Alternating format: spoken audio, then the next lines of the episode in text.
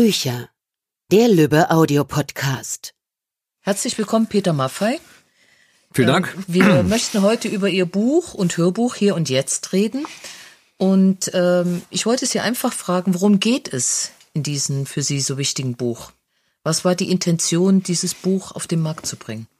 Ja, es ist der Versuch, eine ganz zugegebenermaßen subjektive Position einzunehmen zu Lebensfragen, wie man sein Leben gestaltet, wie man einen möglichst funktionierenden Versuch unternimmt, ein erfülltes Leben zu führen mit einer funktionierenden Balance. Äh, wir leben sehr hektisch. Mir geht es zumindest so, äh, temporeich, sehr exponiert durch den Beruf, den man ausübt. Dann die, das Gleichgewicht zu halten zwischen privatem Leben, öffentlichen Leben, Involvement in eine Stiftung ist nicht immer leicht und dieses Gut ist, wenn Sie so wollen, ein Korrektiv, ist wie ein, wie ein Mittel, einen selber wieder auszurichten. Und seit es äh, diese Einrichtung gibt, ist mir das noch viel, viel deutlicher als in den Jahren früher geworden. Und so kam es zu der Idee. Titelhofen zum, zum Zentrum solcher Überlegungen zu machen. Also ist der Titel des Buches im Grunde genommen auch eine Form von Innehalten, von Bewusstwerden, so verstehe ich das jetzt, hier und jetzt. Das Buch ist ein, eine Reflexion, ein Reflektieren der eigenen Emotionen, der eigenen Gedankengänge, ist eine Positionierung, wo befindet man sich mit 70 Jahren, ist das, was da passiert, sinnvoll, ja oder nein? Äh, und ich glaube, das ist sehr, sehr sinnvoll weil es auch eine Gemeinschaft von Menschen zusammenbringt, die sonst vielleicht nicht zusammenkämen, traumatisierte Kinder und wir, hm, Unterstützer, die aus allen gesellschaftlichen Kreisen kommen. Also so lebendig wie, wie Dietelhofen gibt es eigentlich als Geografie nichts Vergleichbares. Wichtig dabei, also in dem Buch, wenn man das liest oder hört, sind Themen des Klimaschutzes, des Umweltschutzes. Also was bedeuten Ihnen diese Themen?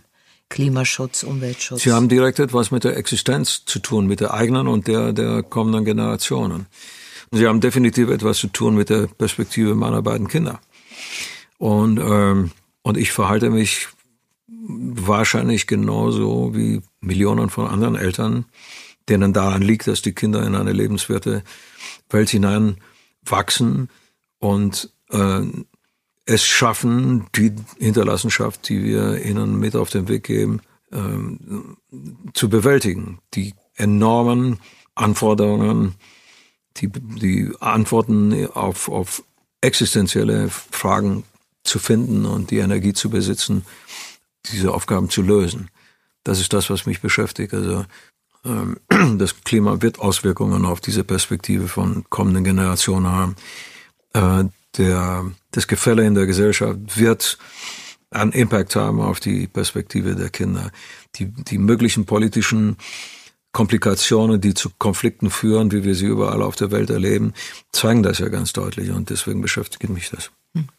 In dem Buch ähm, findet man wichtige Fakten und Zahlen. Wie informieren Sie sich? Lesen Sie, hören Sie Berichte? Oder was ich lebe ja, durch, mein, durch meinen Beruf lebe ich ja nicht irgendwo hinter Mond. Ich bin ja draußen auf der Piste. Ich erlebe ähm, ziemlich hautnah sehr viele Dinge. Es ist ja nicht so, dass ich nur Bühnen kenne und irgendwie komfortable Hotelzimmer, sondern ich, ich bin auf der Straße und kriege mit, was da passiert. Äh, ich bin auch nie äh, interessiert gewesen an einem exaltierten Künstlerleben, welches mich von, von meinem Ursprung entnabelt und, und mir die Möglichkeit nimmt, noch zu wissen, wo ich herkomme.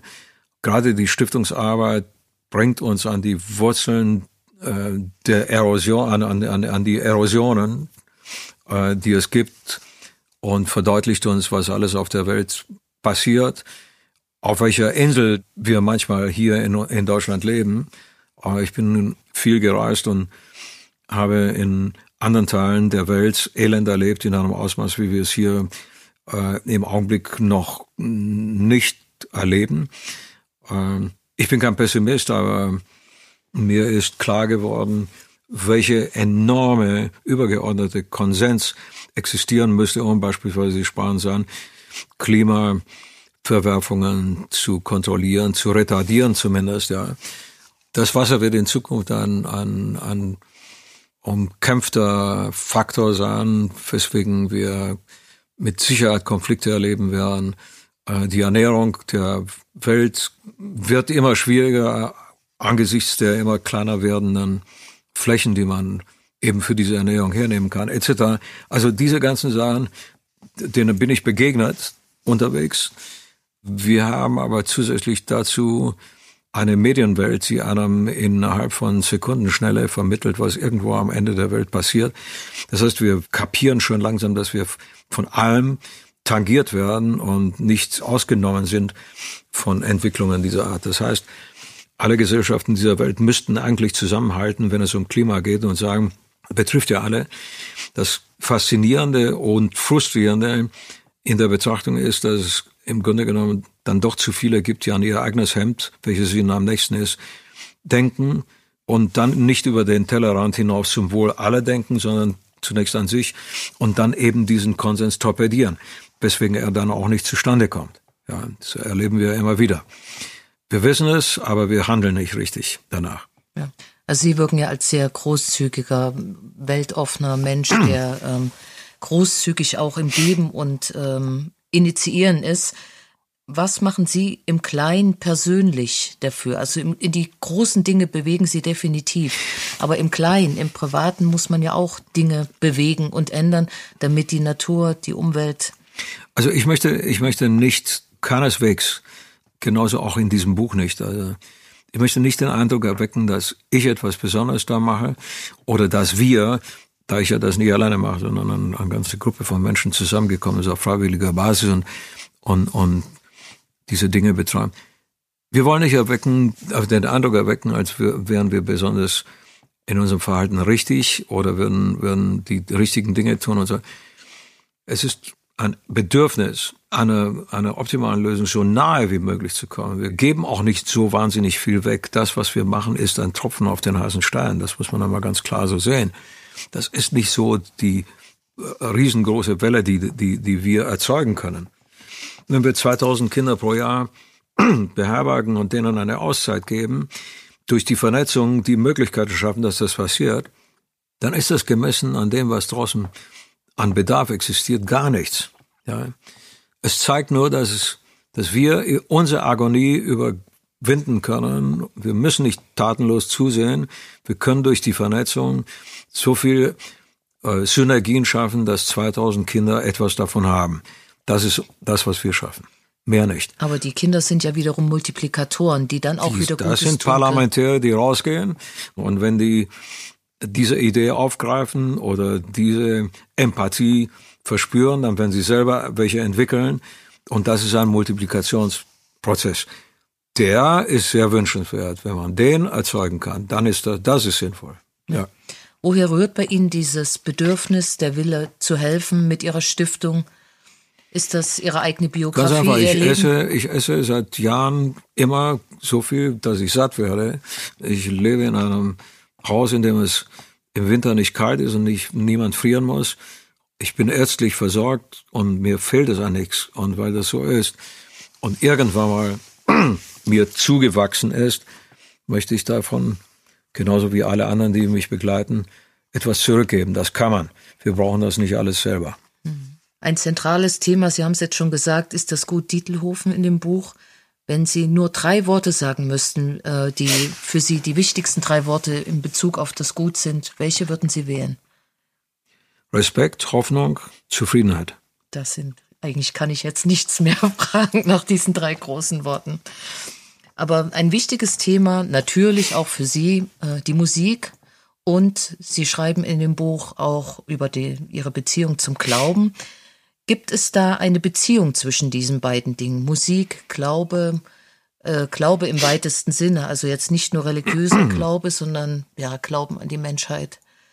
Gibt es eine Beziehung, einen Zusammenhang? Ich, wenn man, wenn man Musik macht, muss man meiner Ansicht nach Menschen mögen. Wenn man Menschen nicht mag, dann wird das mit dem Musizieren nichts werden. Musik ohne Wärme, Herzenswärme, ist keine Musik, das, das ist nur Geräusch. Und erst diese Haltung verleiht der Musik eine Seele, mit der man in der Lage ist, jemanden zu berühren und einen Dialog zu entfachen, jemanden aus einem Konzert oder Hörsituation zu entlassen und das Gefühl dabei zu haben, dass der sich wohlfühlt und etwas mitnimmt. Also, man muss Menschen mögen. Und das tue ich. Ich habe eine klare Haltung zu Menschen, die andere Menschen nicht mögen. Und deswegen in ihrem Leben Hass zulassen und Vernichtung und Gewalt. Es tut mir leid, dass es Menschen gibt, die sich so entwickeln. Ich glaube, dass es eine Entwicklung ist. Denn Menschen kommen nicht schlecht auf die Welt. Sie werden nicht als schlechte Menschen geboren. Es ist eine Entwicklung. Und für diese Entwicklung gibt es Gründe. Und für die Gründe sind wieder andere Menschen verantwortlich. Das ist das, was, was mich, was mir leid tut. Weil eine Mutter, die ein Kind in die Welt setzt, setzt es nicht in die Welt, um da sich zu einem bösen Menschen entwickeln zu sehen. Und wünscht sich sowas nicht. Das macht das Umfeld, das macht die Gesellschaft, das machen Lebensumstände. Ein Baby ist nicht böse. Und deswegen glaube ich, dass in, in Menschen grundsätzlich ein guter Kern steckt, und selbst wenn der manchmal verschüttet ist oder dieser Ansatz verschüttet ist, kann man versuchen, ihn wieder freizulegen. Und deswegen ist für mich das Wort Hoffnung so, so wichtig. Ja. Das funktioniert eigentlich über Glauben. Man muss nicht christlich sein, man, man kann eigentlich jeden Glauben ausüben, für sich eine Instanz in Anspruch nehmen, die christlich ist oder muslimisch oder wie auch immer. Das ist völlig unerheblich. Äh, wichtig ist, dass man eine solche Instanz zulässt, weil sie als Korrektiv für uns Menschen, die wir unzulänglich sind und nur bis zu einem gewissen Grad Dinge hinkriegen, verwirklichen können, umsetzen können. Für uns ist das wichtig. Wir sind, wir sind nicht vollkommen. Und weil das so ist, stoßen wir an, an unsere Grenzen. Und die sind nur, dieser Zustand ist nur überwindbar, meiner Ansicht nach, in einem Dialog mit einer anderen Instanz, mit einer übergeordneten Instanz. Es ist die Angst, die uns dazu bringt, eine solche Instanz anzusprechen. Es ist der Frust, der uns, es ist die Demut auch, die das tut. Wenn man sich für etwas bedankt, dann führt uns der Weg ja auch zu dieser Instanz. Und deswegen ist die für mich sehr wichtig. Ich glaube, wenn ich auf die Bühne gehe, dann spüre ich das, wenn ich singe. Nicht in jedem Lied natürlich, aber viele der Lieder, die man macht oder spielt, haben mit dieser Instanz zu tun. Manches Lied ist, ohne dass ein anderes vielleicht merkt, ein Gebet. Diese Sehnsucht steckt, glaube ich, in, in, in den meisten Menschen. In mir auch. Mhm. Ein Mensch wird ja so, wie er ist, durch die Begegnung, ob jetzt im negativen oder positiven Absolut. Sinne. Ein Glaube hat mit Begegnung zu tun. So viele Dinge haben mit Begegnung im Leben zu tun, die Aufs und Abs. Und sie hatten mal ein. Wir sind ein Ergebnis ja, von Begegnungen. Ganz genau. Umso schlüssiger empfinde ich jetzt die Benennung ihres Projektes, ähm, ihres Musikprojektes Begegnungen, Begegnung, ja. ganz genau. Und ähm, desto stimmiger finde ich das jetzt auch so im Rückblick. Ne? Was hat das, äh, was hat dieses Projekt Begegnungen auf sich gehabt? Was war Ihnen dabei wichtig? Zu zeigen, dass dass Synergien machbar sind. Zu zeigen, dass essentielle Probleme auf der ganzen Welt sehr ähnlich sind. Ja. Also wer hungert, der empfindet das Gleiche, ob er auf der nördlichen Halbkugel lebt oder auf der südlichen. Wir sind nicht so unterschiedlich. Die Sprachen, die Kulturen, die Hautfarbe, die Religion ist bestenfalls wie ein Hemd, das man anzieht. In diesem Hemd stecken Menschen, die einander enorm ähnlich sind. Eigentlich sollte dieses Projekt nur das zeigen. Und das, dass man, wenn man aufeinander zugeht und diese äußerlichen Barrieren ignoriert, dass dann Synergien möglich sind. Also wenn wir bereit sind, auf jemand anderen zuzugehen, obwohl er vermeintlich so, so anders ist, dann wird aus dieser Begegnung in den meisten Fällen etwas Gutes und ein, ein, ein, wird ein neuer Ansatz resultieren eine neue Kraft entstehen und mit dieser neuen Kraft kann man etwas gestalten. Und genauso war es auch in diesem Projekt. 14 Künstler angesprochen. Jeder brachte irgendetwas ein. Am Ende sind wir reich beladen aus dieser Geschichte rausgegangen. Wir hatten unheimlich viel hinzugelernt. Bin zweimal um den Erdball gefahren und hatte das Glück, von Leuten eingeladen zu werden, die es mir erlaubt haben, Einsicht in ihr Leben zu nehmen. Ich habe versucht, das zu beantworten. Am Ende sind wir rausgegangen auf eine, eine Bühne und haben das dargestellt. Davon haben wieder andere profitiert. Von den Eintrittskarten haben wir einen Teil in die, die Arbeit zurückgeführt, die die einzelnen Künstler mit ihren eigenen Organisationen, den Dingen, die sie unterstützen, leisten. Und das ist immer wieder machbar. Die vier Einrichtungen von uns würden nicht existieren, wenn es nicht Menschen gäbe, die ähnlich ticken wie wir, die vielleicht nicht wissen, wo man dieses Geld hintut, damit es etwas bewirkt. Aber das ist dann wieder unser Job, zu zeigen, wie man so etwas macht. Und auch damit schaffen sie wieder Begegnung. Also die Kinder, die ähm, ihre Freizeit ver verbringen, begegnen einander, ohne dass sie sich vielleicht jemals im Leben begegnet wären. Ne? Ja. Und vielleicht werden da auch wieder Synergien entwickelt. Und was bei Begegnungen ja auch wichtig ist, ist Zeit. Ja, Zeit spielt immer eine große Rolle.